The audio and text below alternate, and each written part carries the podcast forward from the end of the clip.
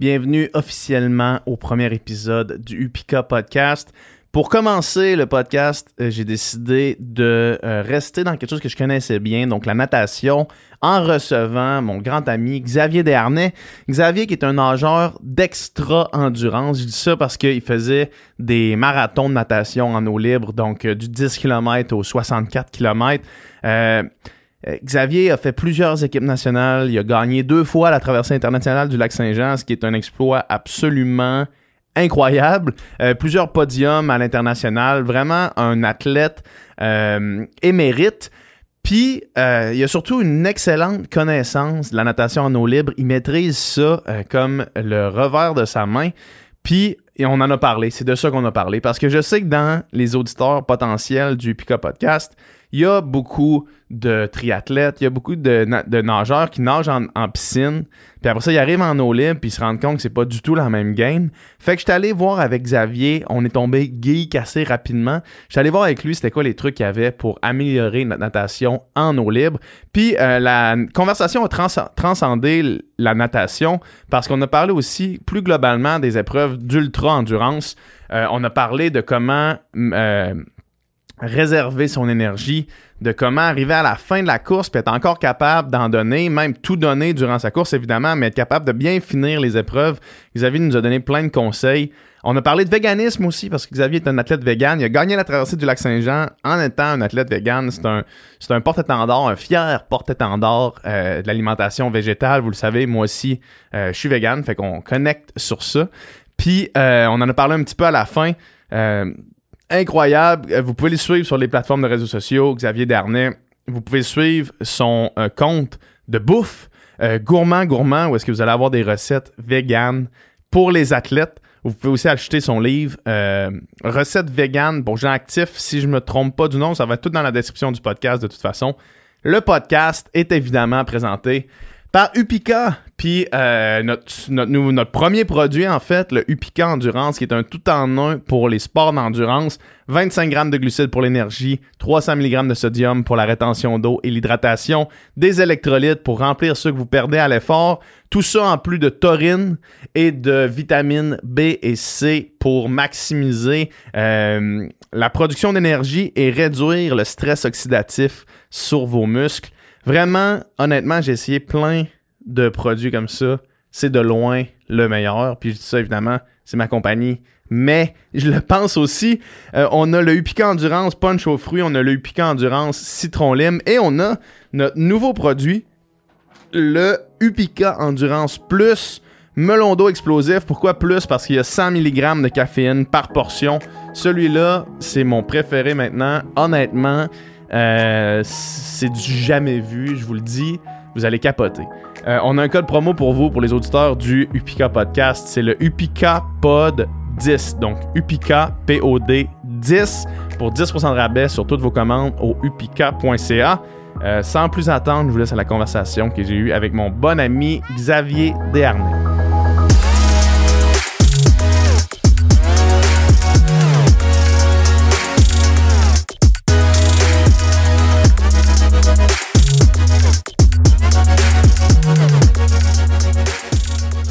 Bienvenue au premier épisode du Upika Podcast.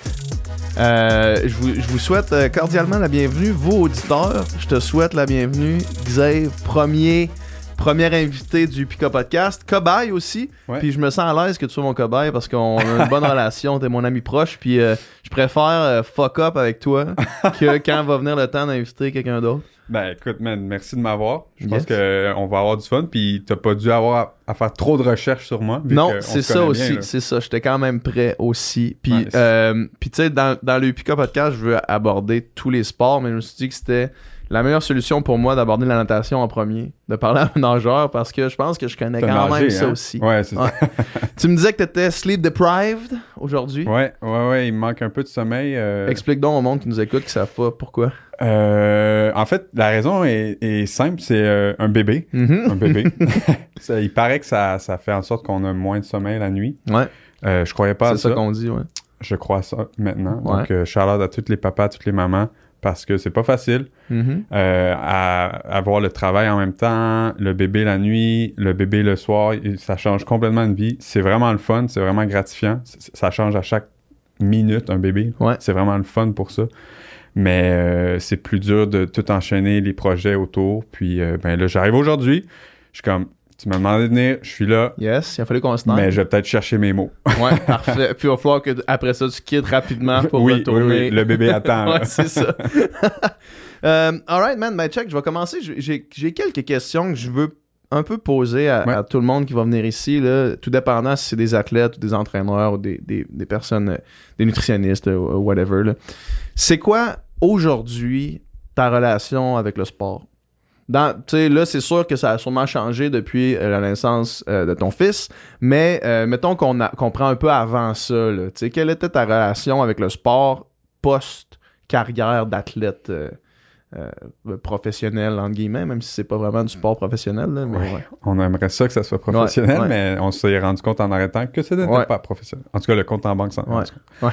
Euh, ben, en fait, j'ai toujours eu une bonne relation avec le sport. Même si j'étais de très très haut niveau, euh, je voyais toujours après. Mhm. Sais, je savais que c'était pas un sport professionnel, donc il me fallait un après-carrière. Puis j'ai aussi eu la chance d'arrêter quand j'ai décidé d'arrêter. Ouais. Donc pas d'écœurantite, euh, Pas de blessure. pas de ben, quelques blessures, mais euh, je voulais justement me rééquilibrer. Parce que oui, c'était un sport que j'ai j'ai poussé à l'extrême, donc il a fallu que je néglige, mettons, certains muscles, euh, que justement j'avais certaines blessures que je, je, je portais, mais que j'étais tanné d'avoir. Puis euh, quand j'ai arrêté la natation, je me suis dit, c'est l'occasion parfaite pour te mettre à plein d'autres choses. Fait que là, j'ai commencé à faire du squash. J'ai commencé à, à faire de la course. Mais là, j'avais mal. J'ai mal à l'épaule en jouant au squash. J'ai mal au genou en jouant à la course. Puis euh, j'étais comme, ah, c'est poche parce que sinon, je serais pas capable de rien faire. Puis il, faut que je bouge. C'est inné en moi. Si je bouge pas une journée, je vais être un peu plus grumpy, je vais être même un peu plus fatigué que si je bouge. Donc, pour, Ouais. moi, pour moi, c'était sûr qu'il fallait que je continue à bouger. Donc, j'ai vraiment pris la décision de m'entraîner en plus en muscu, de Mhm. découvrir un peu plus la musculation, euh, rééquilibrer mes jambes, rééquilibrer mes épaules. euh, parce que, tu sais, en natation, tu le sais, on en fait des, des mouvements. Mhm. Mais en natation, en eau libre, quand on se claque 100 km par semaine, Ouais. ça fait beaucoup de mouvements de bras. Donc, tout ça, ça faisait en sorte que tous mes muscles de, de haut du corps étaient tous portés vers l'avant. Donc, très propice aux blessures. Ouais. Et donc, euh, j'ai vraiment recommencé à rééquilibrer. Là, j'avais du plaisir à jouer au squash. J'ai pu commencer à courir un peu plus. Puis pour moi, c'était juste l'essentiel. Je voulais être capable de faire tout, peu importe. Rien d'intense, rien d'extrême, mais juste euh, aller faire un hike à Sutton avec la belle famille, euh, aller prendre une marche, aller courir n'importe où, en montagne, en ville. Tu sais, ah, aujourd'hui, je suis à l'hôtel dans telle ville pour le travail, mais je peux aller faire une course sur le bord de l'eau. sais. Puis juste pour me permettre de bouger à chaque jour. Puis c'était vraiment ça mon objectif. Puis je pense que c'est ça que, ben là, avec le bébé un peu Ouais. moins. Mais mon objectif, c'était d'être capable de bouger n'importe comment à chaque jour. Ouais, parce que ce que, ce que tu dis là, c'est quelque chose euh, que je suis sûr qu'il y a beaucoup de, beaucoup de, de sportifs ou d'athlètes. j- J'ai j'ai pas encore assis la terminologie de, des auditeurs du, du Pika Podcast, là, mais de, de sportifs ou d'athlètes qui, qui vont avoir vécu, ceux qui ont fait du sport de haut niveau. Moi, je me rappelle quand que, tu sais, on s'entraînait, j'ai pas fait autant de kilomètres que toi, on y reviendra tantôt, mais, euh, tu sais, je passais beaucoup de temps dans la piscine, puis souvent, t'arrives dans un contexte euh, externe à la natation, puis t'es défoncé. Tu sais, moi, je me rappelle souvent euh, quand il y avait des. Oh, Faut T'as pas dire ce mot. ok, faut pas dire souvent. Souvent, quand, mettons, euh, j'avais des amis qui déménageaient, j'allais les aider à déménager, les genoux décalissés dans les marches, tout le temps fatigué, pas capable de lever les affaires comme du monde, juste parce que la musculation, la musculature était vraiment spécifique à un sport, tu sais. Mais en même temps, c'est un peu ce que ça prend. Ben, c'est sûr. C'est qui- sûr que ça prend ça. Tu sais, euh, je te, je te parlais que j'avais négligé mes jambes. là. Ouais. Mais il y avait une raison derrière ça. C'est parce que quand tu nages 30 km de suite, ben, tu veux pas avoir des muscles qui te servent à rien dans tes jambes. Ouais. Fait que tu vas avoir des petites jambes. Puis, les nageurs, on est, on est plus représentés comme un gros torseau, Mhm. des épaules V, avec, en V avec Ouais. des petites jambes. Plus que tu es un sprinter, moins ça s'applique pour Ouais. les jambes. Mais Ouais. tu sais, moi, euh, mon kick, il a pas besoin de force, euh, de puissance. Il faut juste qu'il soit constant. Mhm. Donc, euh, pas besoin d'avoir 5 livres de plus dans chaque jambe parce que c'est c'est 10 livres de muscles à traîner. Ouais. Et, et donc, euh, je, prends, je faisais le choix de pas entraîner mes jambes. Ouais, exact. On va revenir là-dessus parce que je veux que euh, ce podcast-là, ce soit vraiment une occasion d'aller quand même deep dans l'entraînement puis la science du sport, là, tu sais, mais euh, puis, puis c'est la mission que je lui donne. Fait Cool. que s'il y a des gens ici qui sont pas nageurs, ça risque de vous intéresser quand même. S'il y a des gens qui s'intéressent à la natation, ça va sûrement définitivement vous intéresser. Oui. Quand on nageait ensemble, nous, on s'est connus euh, quand on avait 10-11 ans, 11-12 ans, Ouais. à peu près. Ou est-ce qu'on a commencé à se À croiser près, dans les ouais, compétitions ouais. provinciales, mettons. Puis à ce moment-là, on était sensiblement sur la, le même max, mettons. On nageait peut-être du 200, 400, puis on se rejoignait à peu près là. Puis à peu près en vieillissant, vers 15-16 ans, là, on a vraiment pris un Y, où est-ce que là, moi, je suis resté plus 200 descendant, puis toi, t'es allé vraiment euh, dans le 1500. En montant. puis après ça, mais au début, c'était 400, 1500. Ouais, ouais, ouais. Puis après En ça, rapidement, de comme euh, faire un 10 km ici et là à- quand t'avais 16, 17, puis de faire, OK, il y a peut-être vraiment du Mhm. potentiel euh, vers ça. À- quel rôle avait euh, Marouf, Mohamed Marouf, ton, ton coach à Sherbrooke, dans cette direction-là, dans, cette- dans ce désir d'aller là? Parce que moi, de mon expérience, il y avait personne, j'avais pas aucune figure euh, su- au- au-dessus de moi qui avait fait le choix de faire de la natation d'eau libre, faire du marathon. Ouais. Puis toi, à Sherbrooke, euh, Marouf était un ancien marathonien de natation. Ouais. Ben, c'est sûr que j'ai eu de la chance. Hein, euh, tu sais, tu disais tantôt, vers 15 ans, on s'est spécialisé un petit peu. Mais tu sais, euh, je me rappelle qu'on a fait des 10 km ensemble Ouais. aussi. là. On Ouais. a fait de l'eau libre ensemble. Puis euh, moi, j'ai continué là-dedans. Puis toi, tu t'es spécialisé en piscine. Euh, moi, à Sherbrooke, j'avais la chance d'avoir Mohamed Marouf, comme tu as dit, qui Ouais. pour mettre les gens en contexte, c'est mon entraîneur égyptien. Il est Ouais. venu d'Égypte parce qu'il faisait toutes les compétitions dans le monde. Puis il a rencontré une Robert Valoise. Ils se sont mariés Pendant la traversée du lac. pendant la traversée Ouais. du lac Saint-Jean. Puis il est resté, il s'est établi à Sherbrooke, il est devenu mon entraîneur. Le plus gros des hasards, c'est comme ça s'écrit, ça s'écrit pas ces choses-là. Puis euh, Marouf, euh, je pense que je lui faisais penser un peu à lui quand il était Mhm. plus jeune. Il m'a pris sous son aile, il a cru en moi. Euh, il a vu que je me débrouillais bien dans les longues distances. Il a vu mon potentiel. Euh, il m'a poussé, poussé énormément. Il Mhm. m'a- Il m'a il m'a montré ce qu'il ce qu'il fallait pour euh, se rendre là. Puis un autre facteur qui, qui m'a beaucoup aidé, c'est que moi, j'avais la traversée du lac Memphremagog dans ma cour. Toi, Ouais. toi, t'avais le lac Saint-Jean, Ouais. mais moi, j'avais le Memphremagog. Puis euh, on avait plusieurs nageurs du club qui la faisaient. Ouais. Puis donc, ça me donnait envie. Euh, puis Marouf, ben, il me dit, c'est sûr que tu vas la faire un jour. Donc, Mhm. euh, on va se préparer étape par étape, 5 km, 10 km. Puis à chaque fois, j'étais de meilleur en meilleur. Ouais. Je me classais de mieux en mieux. Je, je réagissais un peu euh, à, à la course, à la douleur de mieux en mieux. Et Mhm. donc, sais, pour moi, c'était juste rendu un cheminement évident que de faire les 30 km et plus. là. Ouais. Puis quand, mettons, t'étais fin secondaire, son arc 4-5, euh, on parle de, de combien de kilomètres d'entraînement par semaine à peu près? Parce que moi, je me rappelle, son arc 4-5, je faisais 8 entraînements par semaine. Ouais. Fait que j'avais 3 matins euh, à 5 heures, dont le samedi, plus les 5 jours de la semaine. Ouais. Euh, Puis tu sais, ça tournait autour de 4, plus comme 5000 par pratique. Fait qu'on on parle d'un d'un 40 kilos par semaine à peu près. Ouais. Toi, quand t'as commencé à aller à spécifier, si je me rappelle bien, à Sherbrooke, vous en faisiez des bornes quand même. là. On en faisait énormément. Euh, spécifiquement, spécifiquement, là, en secondaire 4-5, pas tant plus que toi. Je pense que ça a vraiment, moi, ça a vraiment commencé au cégep. ouais. Euh, donc, je devais faire à peu près 60 kilos euh, secondaire 4-5, ce Ouais. qui était quand même beaucoup. Ce qui est quand même pas mal, même, euh, c'est 20 énorme, km de. Ouais. plus. En 8 entraînements aussi. Ouais. Puis, avec, C'est quand même pas mal de plus. Là. On, on parle d'une coupe de 7000 mètres dans Ouais. la gang. Là, tu sais. Ouais, ouais. Les 7000 mètres, c'est deux heures et plus. Là. C'est, ben, ça dépend un peu parce que Marouf était aussi euh, du genre à accumuler les longueurs. Tu sais, tu peux faire un entraînement de, de 7000 en deux heures, mais tu vas avoir beaucoup de repos, des temps de repos, et, et, tu sais, des longs temps de repos, des 100 mètres sur deux minutes. euh. mais avec Marouf, les temps de repos étaient très courts, puis souvent un, un 7000 mètres, on pouvait le rentrer en 1h40 facilement. là. Euh, mais oui, c'était, toujours environ deux heures, puis j'y repense, là, puis il y avait aussi un autre facteur, c'est Philippe Dubreuil. Oui. Tu sais, euh, Philippe Dubreuil qui était un, un très grand nageur Ouais. de longue distance Ouais. que- Qui, nageait à Sherbrooke. qui nageait à Sherbrooke. Ouais. Donc, moi, je faisais six entraînements. C'était un peu pour ça que je faisais plus Uh-huh. de longueur. Euh, ça a été un mentor aussi, Philippe. Puis, tu sais, j'ai vraiment eu tout. Les tout autour de moi pour que je me dirige vers l'eau libre et que je performe aussi parce que Ouais. d'un, j'ai un, un coach incroyable, j'ai un objectif avec la traversée, puis j'ai un mentor et un modèle que je veux at- attraper à chaque entraînement. Fait que ça me pousse à faire un petit peu plus que peut-être Puis euh, Philippe Duroy, corrige-moi si je me trompe, mais qui était un, un animal d'entraînement. là. Un animal. Ouais. Même encore là, là je, je pense qu'il est encore très solide. À ce jour, là. Il s'entraîne encore à Trois-Rivières. encore? Ouais, ouais, Ah ouais, hein? Puis euh, je, je, je dis peut-être n'importe quoi, là, puis peut-être qu'il va nous écrire pour, euh, pour dire que c'est pas vrai, mais il me semble que j'ai entendu dire un, un- un de mes amis à Trois-Rivières qui a fait comme 30 fois 100 sur une 30. là. Ah ouais. hein? main- maintenu une, une 10. Facile. Là, euh, ça fait 3 ans que j'ai arrêté, puis je pourrais Ouais. plus faire ça. là. Lui, ça ouais. fait euh, 12 ans. là. Ouais. Ah, il l'a encore, là. Il l'a encore. ah ouais, c'est une machine. C'est une machine. Fait, que- fait que t'arrives, euh, c'est ça, fait que t'arrives au cégep, puis là, tu commences à, à monter le millage. là. Ouais, ouais, c'est Parce qu'il y a quand même un esti step entre 60 kilos, puis arriver éventuellement plus tard dans ta carrière à des 100 kilos par semaine. là.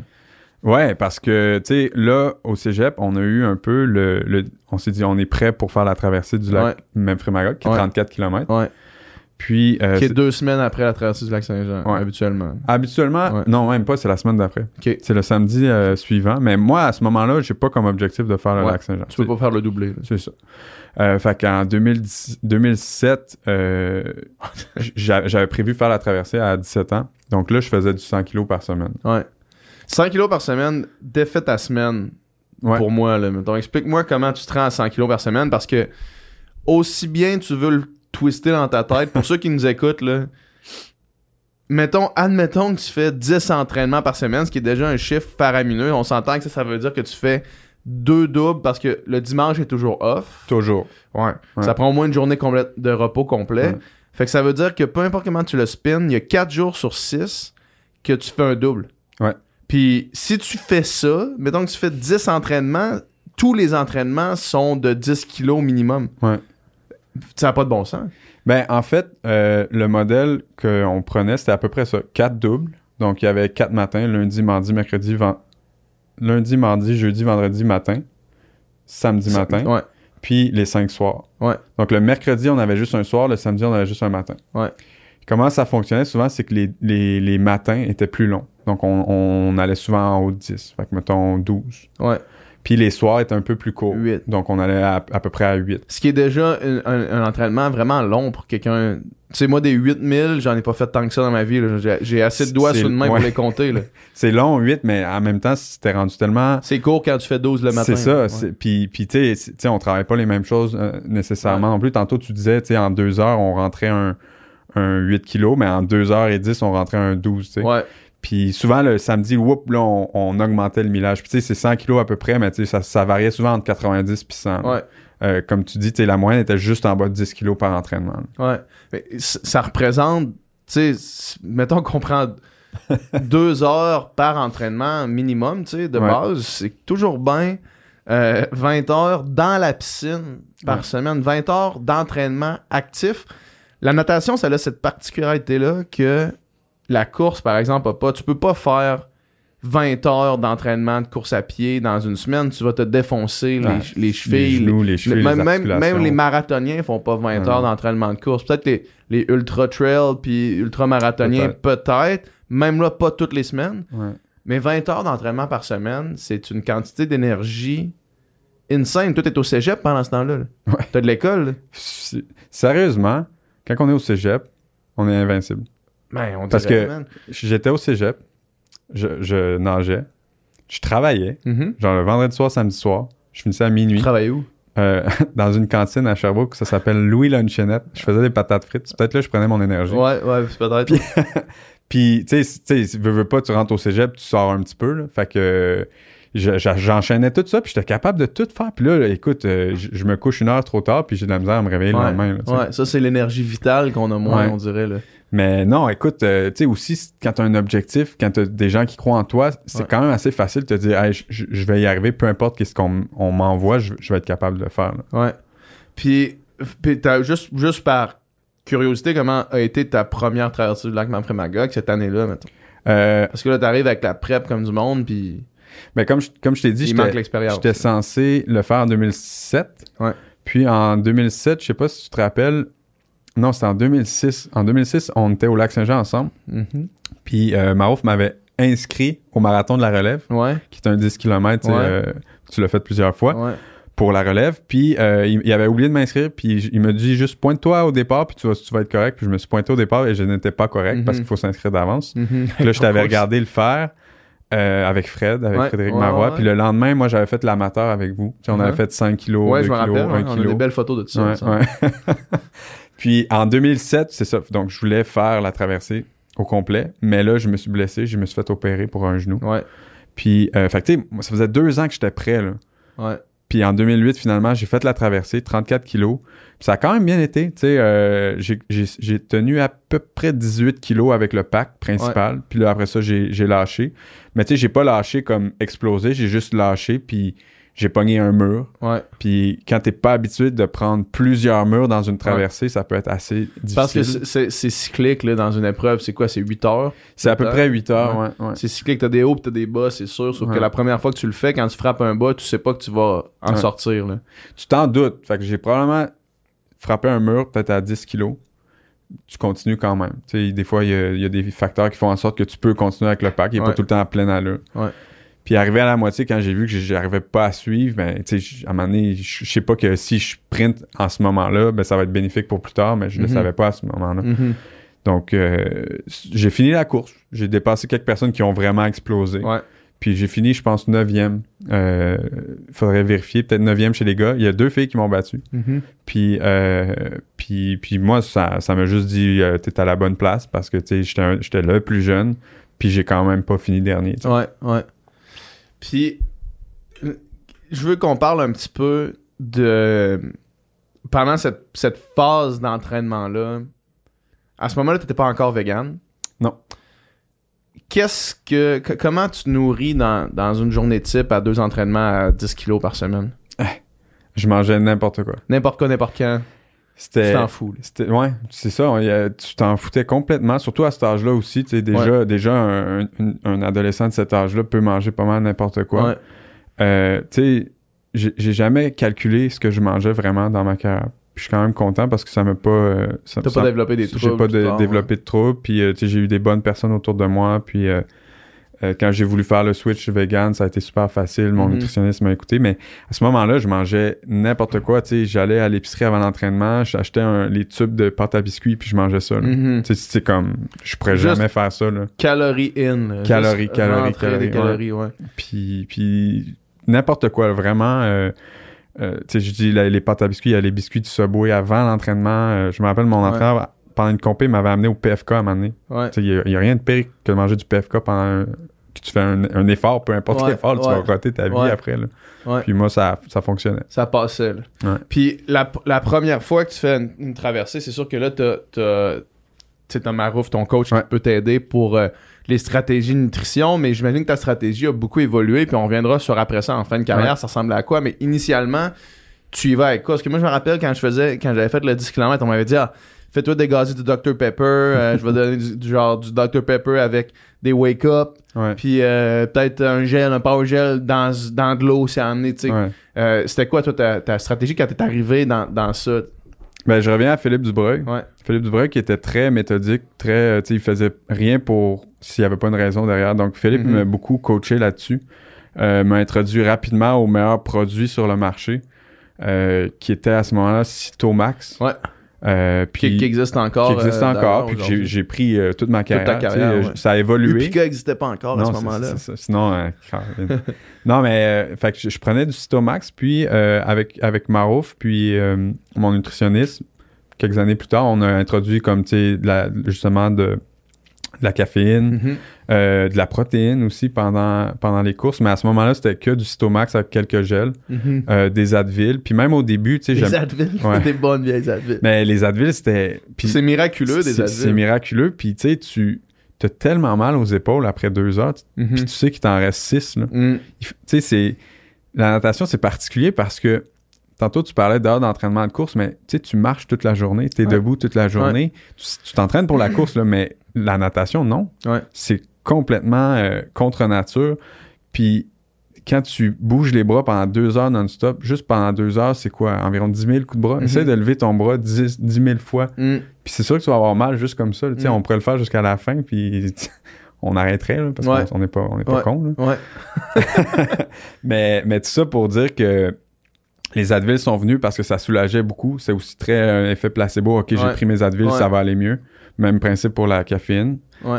Puis euh, euh, je, je voulais venir à un point, c'est ça, je mangeais. Au début, je mangeais beaucoup de, de solide. De, de solide. ouais, de ok, solide. ok, ok. Tu sais, euh, tu- Banane. banane, c'est le classique. Mais oui, bar tendre, euh, sandwich. Ouais. Eux, là. À Marouf, il me faisait un sandwich. Puis euh, ce que j'aimais beaucoup prendre, c'est les petits brownies. Tu sais, les two Ouais. bite brownies. Ouais, ouais, Ça, ouais. À la fin, ça me donnait un petit boost. Ouais. Puis ça me, tu sais, un feel good. tu Ouais. sais. Je me sentais tout. Ouh, ah, c'est quand fun. même du stock prendre ça dans pleine course de natation. Euh, Imagine-toi prendre un sandwich en Ouais, nageant. non, c'est ça, il devient tout mouillé, tout C'était dégueulasse. dégueulasse. Ouais, puis en plus, c'est comme le temps de le mâcher, il faut que tu respires, il faut que tu de l'eau Ben dans oui, la bouche, c'est dégueu. Tu là. peux pas arrêter. Tu sais, Non.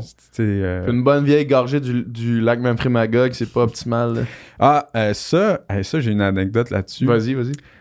Il y a à peu près deux ou trois courses que j'ai fini complètement déshydraté Mhm. ou en hypothermie ou vraiment là, dans, dans sauce. là.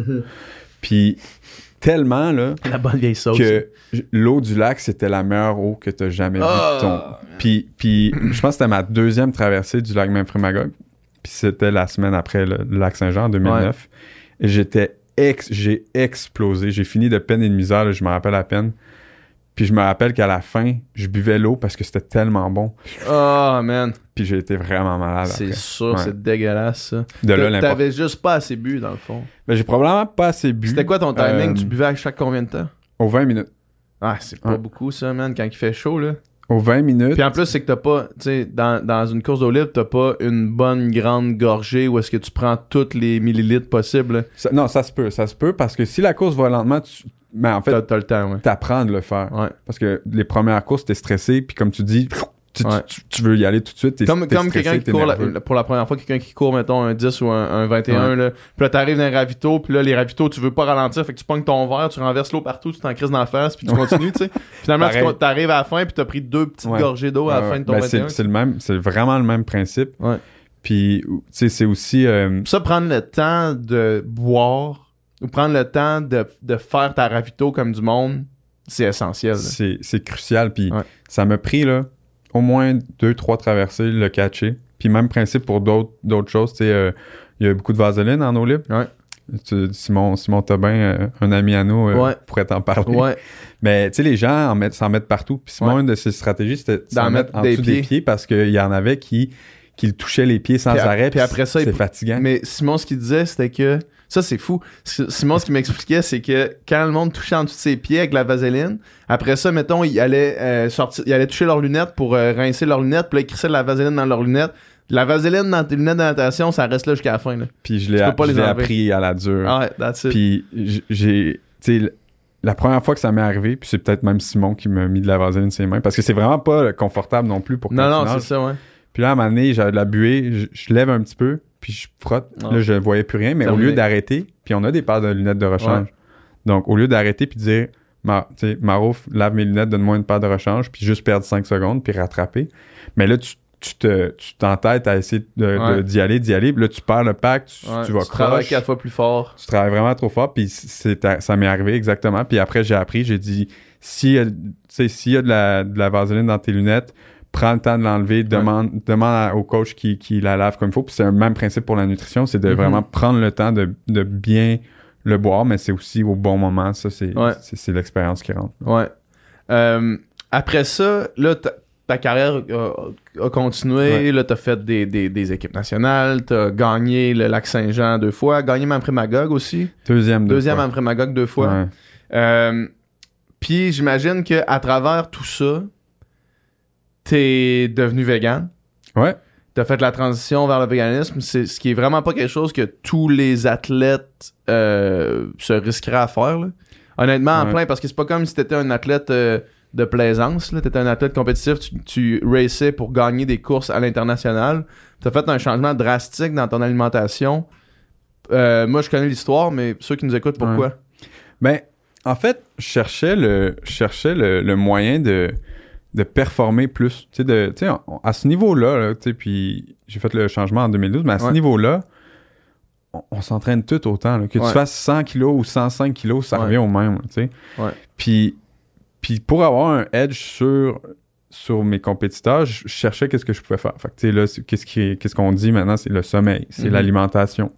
Euh, il y a plein de petits facteurs à travailler avant, justement, de t'acheter le, le vélo le plus cher ou le, le maillot le- qui- qui, lisse le plus. Puis, moi, j'étais rendu Ou là. pour le moins, si t'es rendu à faire ça, C'est ça. tu, checkes les autres affaires aussi. Puis, ben, exactement. Donc là, j'étais comme, ben, tu sais, je dors quand même bien, je focus que sur ça. Tu sais, mes études étaient secondaires, même si Mhm. j'y allais. Euh, Qu'est-ce que je pouvais faire pour vraiment performer plus? Puis là, je suis tombé sur des articles de nutrition, puis euh, euh, des articles sur le végétarisme, sur le végétalisme, puis de couper les, les aliments euh, euh, d'origine animale, tu sais, qui diminuent l'inflammation. Mhm. Euh, pas nécessairement toutes pour les bonnes raisons, mais ça m'a convaincu d'essayer. Mhm. Fait que je me suis renseigné, j'ai regardé des, des- des vidéos je- tranquillement, puis je me suis dit, ça, ça fait du sens, puis je vais l'essayer. Puis euh, cette année-là, j'avais les essais olympiques en 2012, puis je me suis dit, après les essais, tu sais, qui est comme un, une, un énorme, une énorme Un énorme compétition, bloc pour quelqu'un qui, qui fait de la natation. là. ben, je me suis dit, tu sais, je suis pas prêt à, à- à mettre en jeu les trois dernières années et demie Ouais. de ma vie d'entraînement Avec un super changement intense. aussi, aussi drastique. Juste au cas où. tu sais. Ouais. Puis, puis je pense que c'est normal. tu sais, les athlètes, on, on est des créatures de, de routine. on veut, on veut ouais. pas trop, trop changer. Donc j'ai changé, euh, j'ai rien changé, mais j'ai été malade comme quelques mois avant à, manger. J'ai mangé un burger en, en- au Brésil, puis j'étais malade, puis ça m'a écœuré de la viande. Vraiment. Ouais. Donc j'ai tout de suite, direct là, j'ai dit, bon, Ouais, ben tant fuck qu'à- je vais faire tout de suite. euh, non, juste la viande rouge. Ouais, ok. Juste du poulet. J'ai gardé poulet, euh, poisson. Puis je suis allé m'entraîner un mois et demi en Belgique avec des amis, euh, avec des, des compétiteurs, puis un, un bon entraîneur juste avant les essais. Puis vu que je mangeais juste du poulet, ben eux, ils, ils m'ont fait juste du poulet Ouais. matin, midi, soir. Puis ça, ça m'a Ça écœuré. écœuré du poulet. Puis euh, le lendemain de, de la, de la sélection olympique, qui était au Portugal, j'ai dit plus de viande, je suis écœuré. Mhm. Puis après, ça m'a pris un comme 3-4 mois à essayer de couper le reste des produits animaux. Euh, parce que cet été-là, j'ai eu ma première médaille euh, internationale. J'avais fini deuxième à même Magog, Mhm. justement. Donc Mhm. j'ai dit, waouh, ça fonctionne. Puis peut-être que c'était très émotif. Plein d'affaires. Ça faisait deux mois Ouais. que j'étais VG. C'est pas, euh, c'est pas rationnel, mais en même temps, j'ai fait le switch. Puis par après, j'ai plus jamais regardé en arrière. Ouais. Mais la, la chose certaine que ça a fait, c'est que ça t'a pas nuit. Ben, c'est ça. Tu sais. Puis, puis c'est, c'est tellement un bon point parce que, avec du recul, je me dis, tu sais, même si les deux alimentations sont équivalentes, mais il y a tellement d'avantages autres. Tu sais, il y a des avantages pour la planète, euh, tu sais, l'éthique animale, euh, le, le sentiment de bien-être euh, que ça m'apporte. Puis je me dis, tu sais, pourquoi retourner en arrière? À Mhm. quoi ça sert? Ça sert à rien. Bon, Mhm. ben, je reste comme ça. Euh, une question que je veux poser aux gens qui vont venir sur le podcast, c'est si tu as un entraînement préféré, Ouais. un set en particulier. Moi, je sais que j'en avais un. Quand je nageais, c'était c'était con là, c'était pas c'était pas genre J'ai euh, hâte d'entendre ça. c'était pas non mais non mais c'était même pas genre euh, euh, un, un set vraiment tough ou tu sais parce que des, des sets tough j'en ai fait puis tu sais Ouais. on, on en a payé là tu sais mais j'avais un set que si je faisais puis que en fait quand- si je le faisais bien je chantais que j'avais vraiment Ouais. gagné là, Ouais, puis c'était un 3 fois 6 fois 50 OK. sur une 10 Ouais. puis c'était pace de 200 En short peux le- course? ouais, en short course. Je peux le faire au crawl, au dos, au fly. Puis 8 kickfly par mur. 8 kickfly de coulée par mur. Puis si je réussissais à faire ça, comme du monde, avec deux minutes entre les, entre Ouais, les ouais. six fois, là, si je réussissais à faire ça comme du monde, il n'y a aucun set dans ma vie que je chantais qui m'amenait plus que ça. Ouais. Ça, j'étais quand, ok, non, là, ça, là, ça, c'est un. Ça, je viens de ça, c'est payant, ultime payant, tu sais. Ouais. Toi, t'avais-tu ça? T'avais-tu un set que t'aimais ça revenir, refaire, puis refrapper les targets, puis tu- d'avoir l'impression de, de- Euh, non. Non, pas vraiment? Non, euh, parce que toutes mes sets étaient vraiment. Les sets que je me rappelle, c'était Ouais. vraiment des sets décollissants. Ouais. Mettons, Puis- donne-nous un exemple de ça. Ben, euh, il y a un set que j'ai fait vers la fin de ma carrière à Camo avec Claude Ouais. Saint-Jean. Ouais. Puis euh, Lui, il est, qui est quand même connu pour faire des esticettes. Là. Ouais, ouais. Puis euh, c'était. un- il y a le crayon, il y a, il y a la mine, la mine lourde. Il y, a, il y a des beaux. tu sais- la particularité avec l'autre, c'était tout le temps 8 kilos, ces entraînements. Tout le temps, tout le temps. Qu'on en faisait 10 à peu près. Mais il y a un de ces sets, c'était. Le set principal, c'était. Ça, changeait, ça augmentait à chaque semaine. puis Ça commençait à 4 x 400, 4 x 300, 4 x 200, 4 x 100. OK. Puis à chaque semaine, ça augmentait d'un. Un set de 4000. Non, non, ça faisait non, mais je veux 5 dire, la, ouais, la première, fois. Puis après ça, c'était 5, 5, 5. Jusqu'à 10. Puis après, on redescendait Mais jusqu'à 10, 4. 10, 10, c'est 10, 10 000 c'est mètres. 10 là. kilos. Ouais. Et. euh, Ça, ça redescendait pour comme le taper jusqu'à jusqu'à votre course. Là. Non, euh, ouais, ouais, c'est ça. Ouais. La, la planif, c'était ça à peu près. là. Puis, euh, ce, qui, ce qui était difficile, c'est qu'il fallait tenir un pace, qu'il fallait tout le temps accélérer. Mettons le 400, euh, je sais pas, euh, une 5, après ça, une 3, une Ouais. 1, une, puis. Puis il était 59. sur un temps vraiment rapide. Ok. Puis là, je- je- on dirait que peut-être que je l'embellis un peu, mais il me semble que c'était sur une 10 de pace. Ah! Donc, c'était sur 4,40, 3,30, 2,20, une 10. Hmm. Donc, 10 fois 400, Puis tu builds dans ta vitesse. là. tu builds dans ta vitesse. Ouais. Fait que tu finis le dernier, la, la, la, la plus grosse euh, semaine avec 10 fois 400 sur 4,40. Mettons là, on essayait de tenir 4,30. Après ça, 10 fois Ça a pas de 300 bon sens. sur 3,30. Là, on essayait de tenir 3,15, 3,16. Fait que là, on, on est, on est passé de Mhm. comme une 7 à une 6. à- juste, juste de diminuer d'un petit peu parce Ouais. que c'est ça aussi la particularité à ce niveau-là, c'est qu'on s'habitue à nager à des changements de, de 0.5 secondes Ouais. sur des énormes distances. Ouais. Puis c'est de gager ton énergie pour être capable de faire ça. Ouais. Puis à la fin, les, les 10 derniers 100 mètres, ben, il faut encore que tu te gages. Puis t'es, t'es dans le rouge, t'es dans le rouge, mais t'es capable de faire la différence entre ton rouge pâle, ton rouge mi-pâle, foncé. Ouais, parce T'sais- que la différence entre tenir une 3 puis tenir une 1 est énorme. est énorme. Ouais. Puis, puis et même, tu sais, comme une 3, ça va être facile, une 1, ça va être vraiment Ouais. difficile. Est fatidique. Là. Fatidique, ouais, c'est un bon mot aussi. Puis, Mais ce set-là, il amenait, tu sais, quand on réussissait Ben, qu'on finissait vite, là, tu te sentais comme le roi du monde, là. c'est sûr, mais c'est. c'est... C'est n'im- n'importe qui qui nous écoute en ce moment qui connaît la natation, c'est un set qu'on peut même pas imaginer maintenant. Tu sais, c'est. Moi, moi j'aurais jamais de ma vie, of course, été capable de faire un set de même, Ouais. tu sais, mais c'est démesuré. C'était, vraiment euh, difficile, puis euh, tu sais, je le faisais avec deux autres, Nicolas Massavard puis Ouais. Philippe Guertin. Ouais. Philippe Guertin, il était vraiment solide dans ça, dans ce genre de set-là, puis euh, il l'a fait souvent, lui. Tu sais, moi, j'ai été un an à Camo, mais lui, il l'a fait, des années des années, puis... j'imagine qu'après quelques fois le faire, tu dois, tu dois te tanner un peu. Puis, Hey, dès que ça va mal, ça, c'est que ça va Ouais. mal. là. Ça va mal longtemps Ça va mal longtemps. Tu sais, si t'es à côté, puis tu, tu rentres à peine, t'es t'es 400, puis ah. Ouais. je pense à ça. Mais c'est. Moi, ça, j'ai toujours trouvé ça extrêmement difficile dans, dans le training, la répétition. Ouais. Tu sais, mettons, je te parle de- du, du set du 3 x 6 x 50. Ouais. Moi, évidemment, c'était un set. Mais toi, tu le faisais tout le 200 temps. là. Tu le faisais souvent. Je le faisais souvent, mais, mais je le faisais. Je savais pas quand il arriver. tu sais. Ouais. Il arrivait dans le training, Ok. puis là, c'était ça. C'était pas sais. chaque mercredi, c'est ça. Non, non, non, c'est ça. Mais, mais quand on a commencé à faire ça dans mon programme, mm, en préparation à, aux essais olympiques de 2012, là, euh, quand je nageais à l'Université Laval avec, avec tout, notre, tout notre groupe, qui on se préparait pour les essais olympiques, Ouais. on a commencé à avoir un horaire à chaque semaine qui revenait. Puis la semaine était tout le temps buildée de la même façon, puis les sept clés revenaient, puis ça, moi, j'étais pas capable. Ok. Puis il y avait du monde qui réagissait vraiment bien à la répétition. Tu sais, mettons, je me rappelle, je pense à Geneviève Quentin, qui, elle, Ouais. euh, elle, elle, elle- elle réagissait vraiment mieux dans ce contexte-là précis. Ouais. Mais moi, ça me barbait, mon gars. J'étais pas capable. Genre, je trouvais ça emmerdant de savoir d'avance. Ok, ben là, mercredi, ça va être un 3000 kicks le matin. Après ça, je vais revenir, puis ça va être un 12 fois 100. Ouais. Tu sais, ça me faisait chier, ça, mettons. Mais je te, je te comprends parce que moi, j'ai vraiment fait les deux. Ouais. Tu sais, j'ai Marouf, là. Euh, tu sais, oui, il y a des sets qui revenaient de temps en Ouais, temps, mais tu savais pas. mais c'était tout le temps différent. Puis Ouais. ça, j'ai beaucoup aimé ça. Puis, tu sais, nager de la longue distance, ça peut paraître vraiment plate. Tu sais- ah, t'as fait des 2000, des 1000, des, des 3 fois 4000, tu sais, des affaires de même. Oui, c'est- c'est extrêmement plate, mais ça changeait tout le temps. Puis, le, dans le 4000, c'était différent. Puis, il y avait des changements de vitesse, des changements de respiration, des changements de style.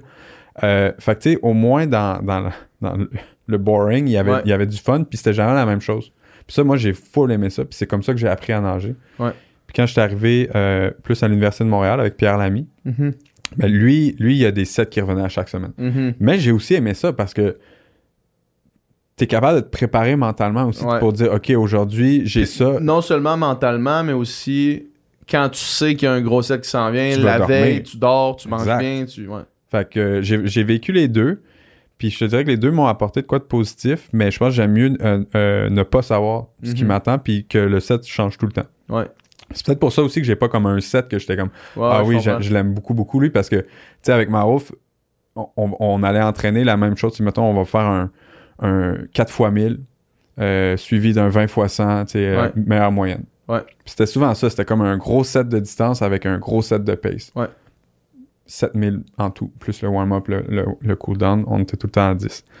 Puis, mais ça allait tout le temps changer. Le 4 x 1000, après ça, il devenait un 2 x 2000, un 8 x 500. Puis Ouais. le 20 x 100, des fois c'était des 50, des fois c'était des 100, des fois c'était des 200 meilleure moyenne. Ouais. Fait que ça changeait beaucoup. Puis, euh, puis ça, ça, ça, ça me, c'est pour ça que j'ai moins de 7 en, en tête. J'ai vraiment juste les plus gros parce qu'ils Ouais, étaient ouais. vraiment débiles. là. Ouais. Mais, mais j'ai beaucoup aimé ne pas savoir ce qui m'attendait. Ouais, je comprends. Ouais.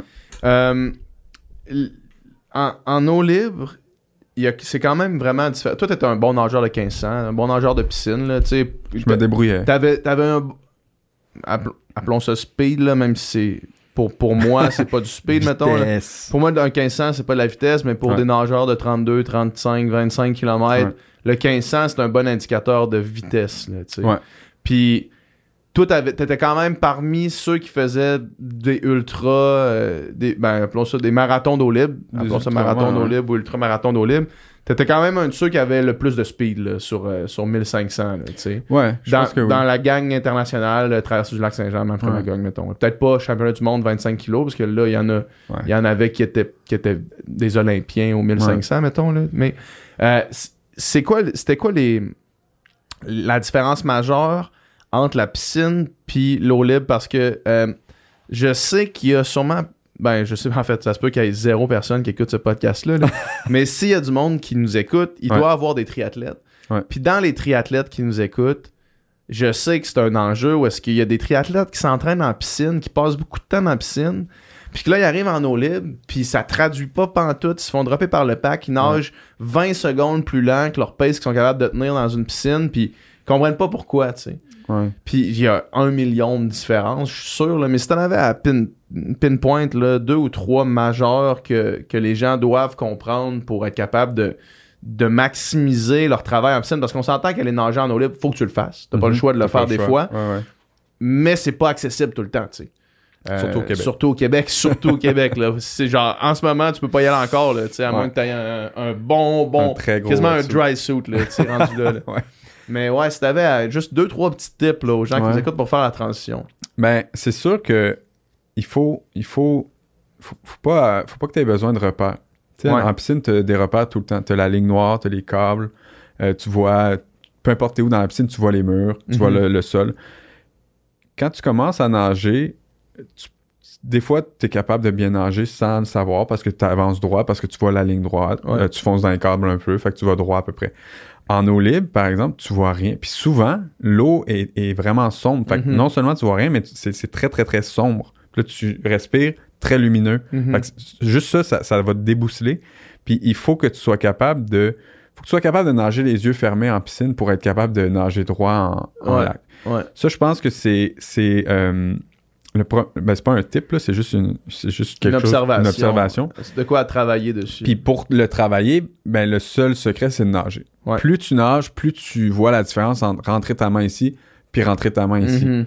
Tu Je suis sûr que euh, personne n'a vu la différence. Ouais, ouais. Euh, puis, puis ça, c'est, c'est primordial en natation. Puis, puis la seule, le seul moyen de, l'entraîner, le- de, de l'améliorer, c'est, de s'entraîner. Puis c'est de nager. Puis c'est de faire différents styles de nage. Pape, dos, bras, crawl. Donc, t'es un triathlète, tu fais juste du crawl. T'as pas besoin des autres styles.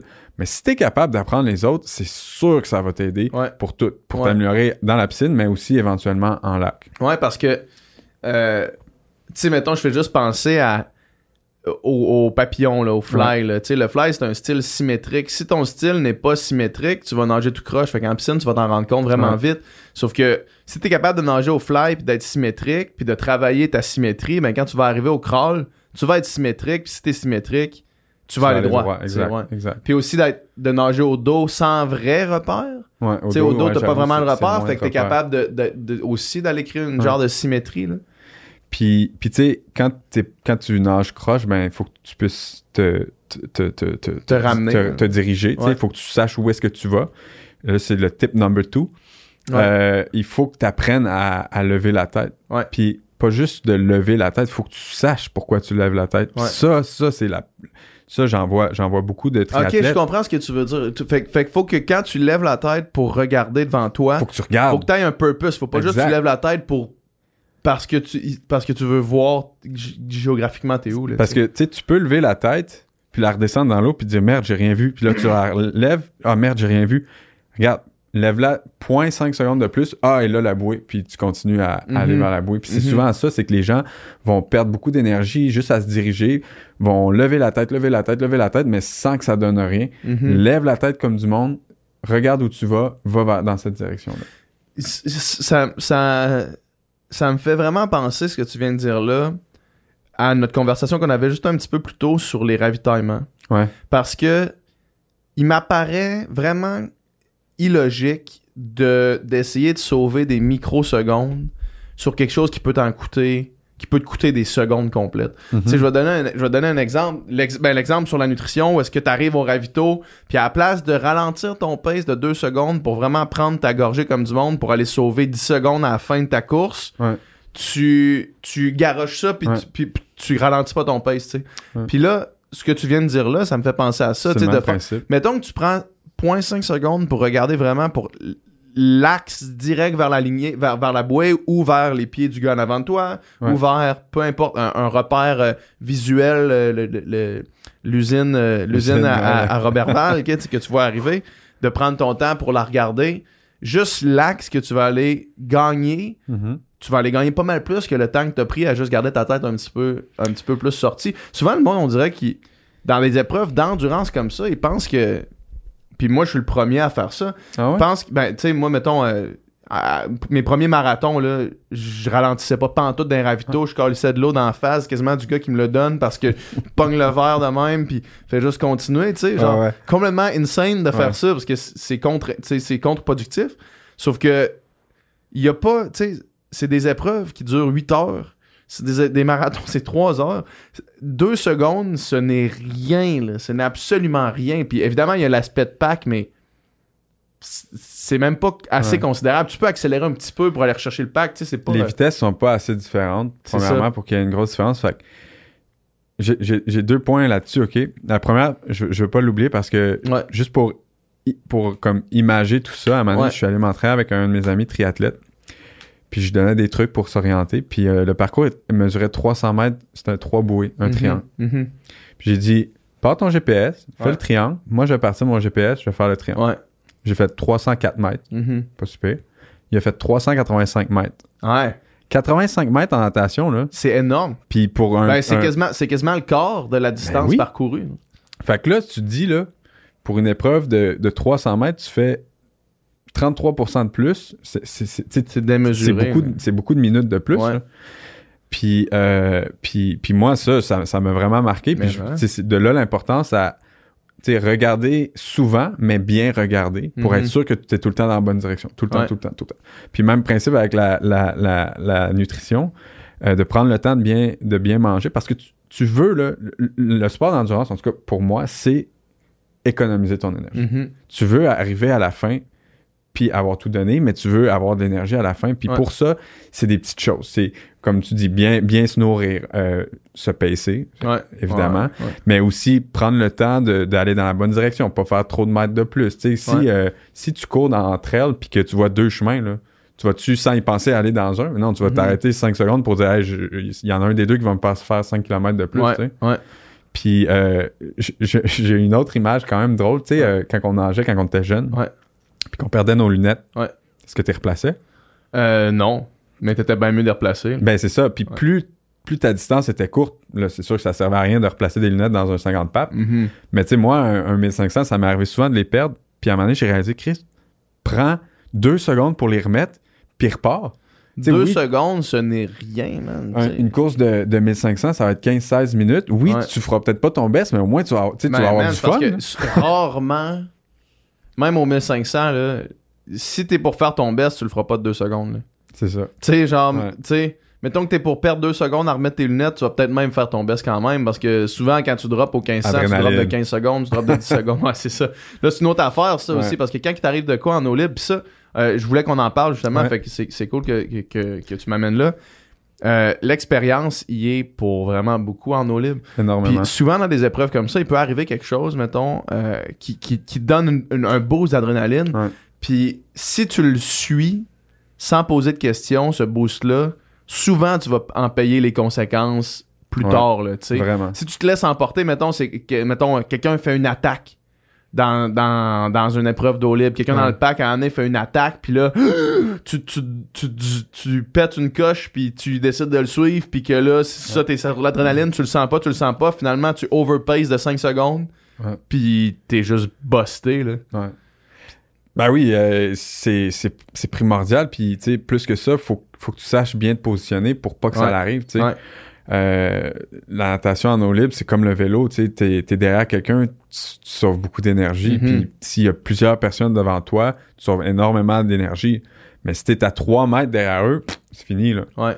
Donc, il y a un effet d'aspiration incroyable. Puis, l'expérience commence comme ça. Ah, il y a quelqu'un qui part, faut que je le suive à tout prix. Mhm.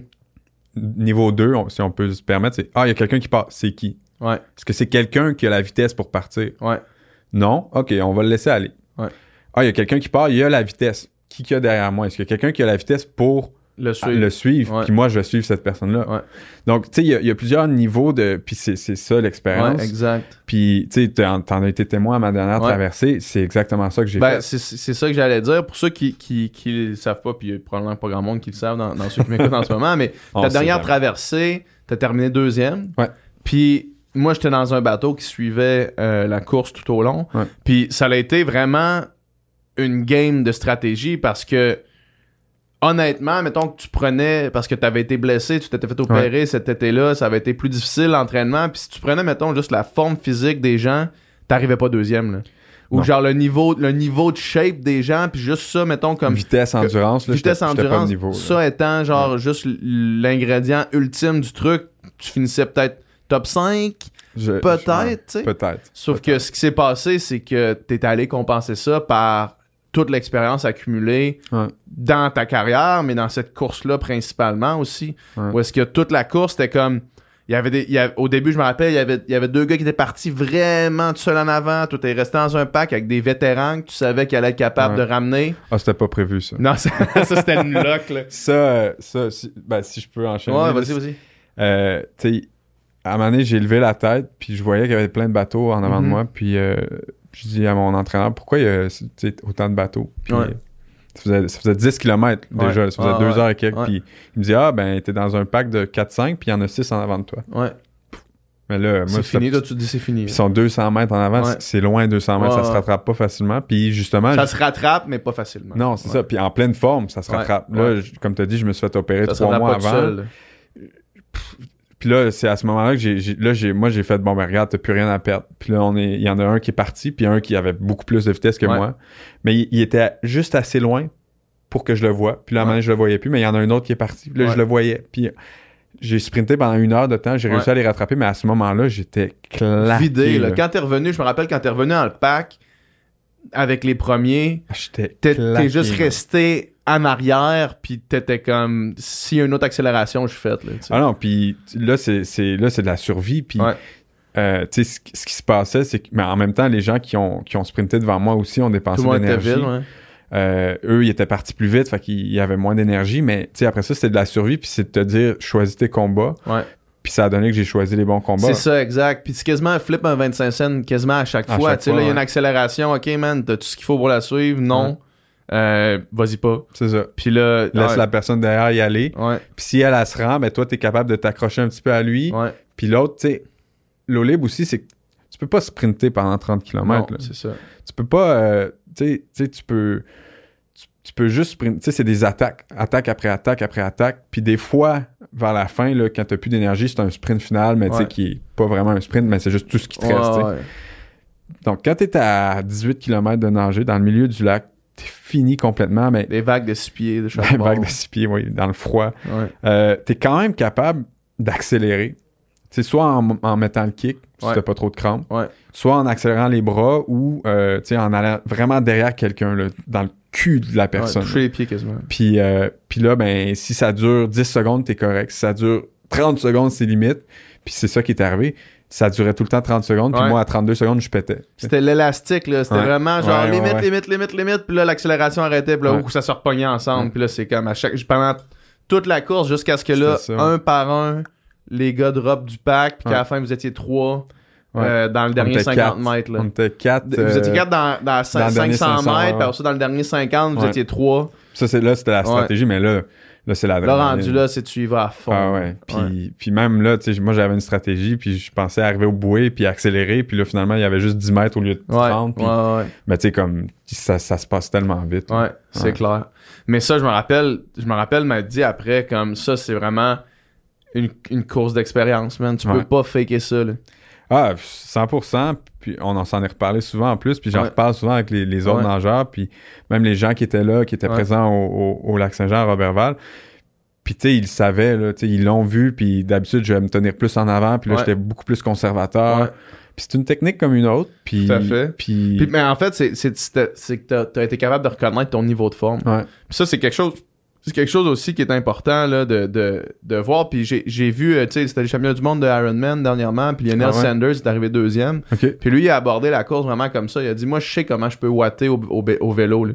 Ouais. Fait que si au début je pars, puis il y a des gars qui partent, qui partent, qui me forceraient à watter plus que ça, j'irais pas. tu sais. Ouais. Puis comme de fait, c'est exactement ça qui s'est passé. Il a laissé partir tout le monde. Il est resté à son wattage qu'il était capable de tenir. Puis, comme, puis dans le dernier euh, 100 mètres, il a dépassé le gars qui pourrait arriver deuxième. tu sais. Puis il disait Je suis resté, je, je commence à connaître comment je suis capable de tirer. tu sais. Ah, puis euh, c'est tellement. euh, c'est vraiment une science. Tu sais, tu t'entraînes tellement.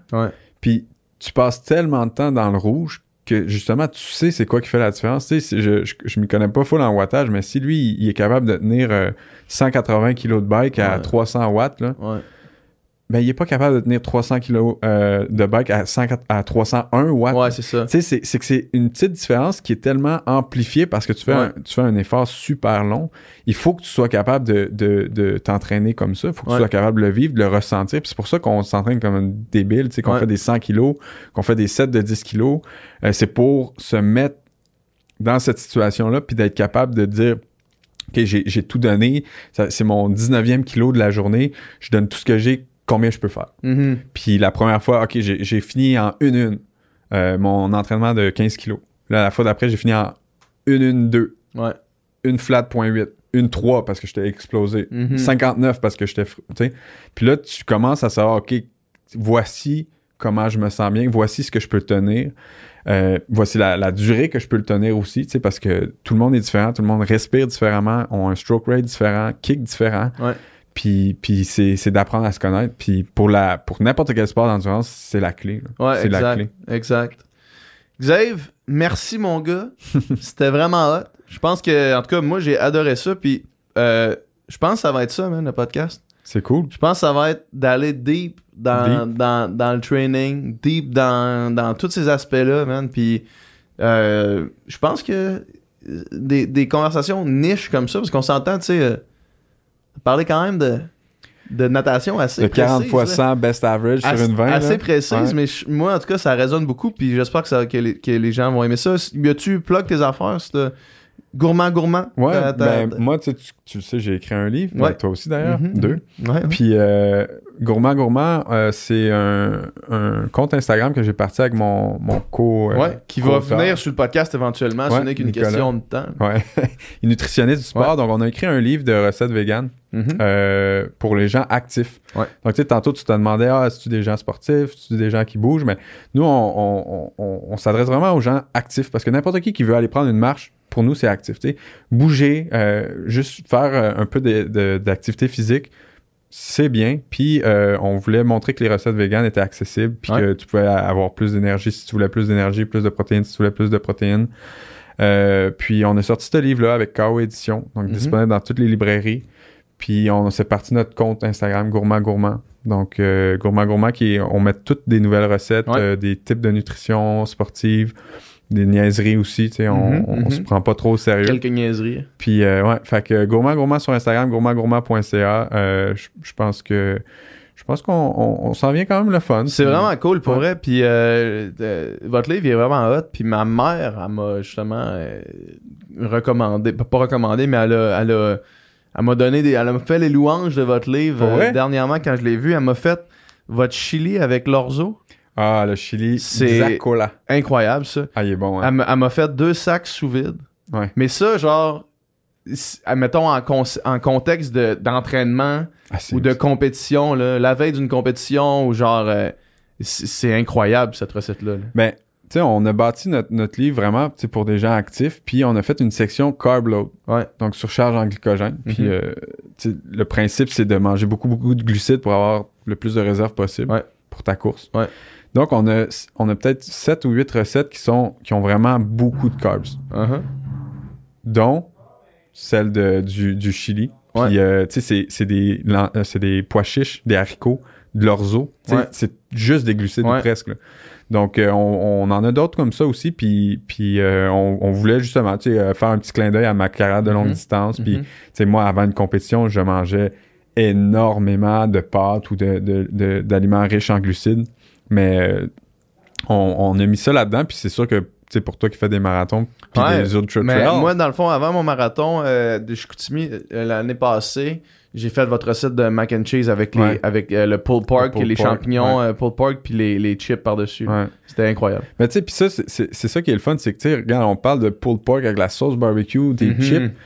C'est pas mauvais, là. C'est pas mauvais de manger ça avant, avant une compétition. Tu sais, tu vas pas manger ça une heure avant, mais c'est de savoir quand est-ce le manger. Puis, euh, Puis dans votre livre, c'est indiqué, tu c'est sais, il y a, y a on ces en conseils-là. Très cool. Merci beaucoup, mon gars. Merci, man. Yes, merci à vous d'avoir écouté. Puis euh, on se revoit quand on se revoit. J'ai pas de date pour toutes ces affaires-là. Ouais. Fait que, ciao.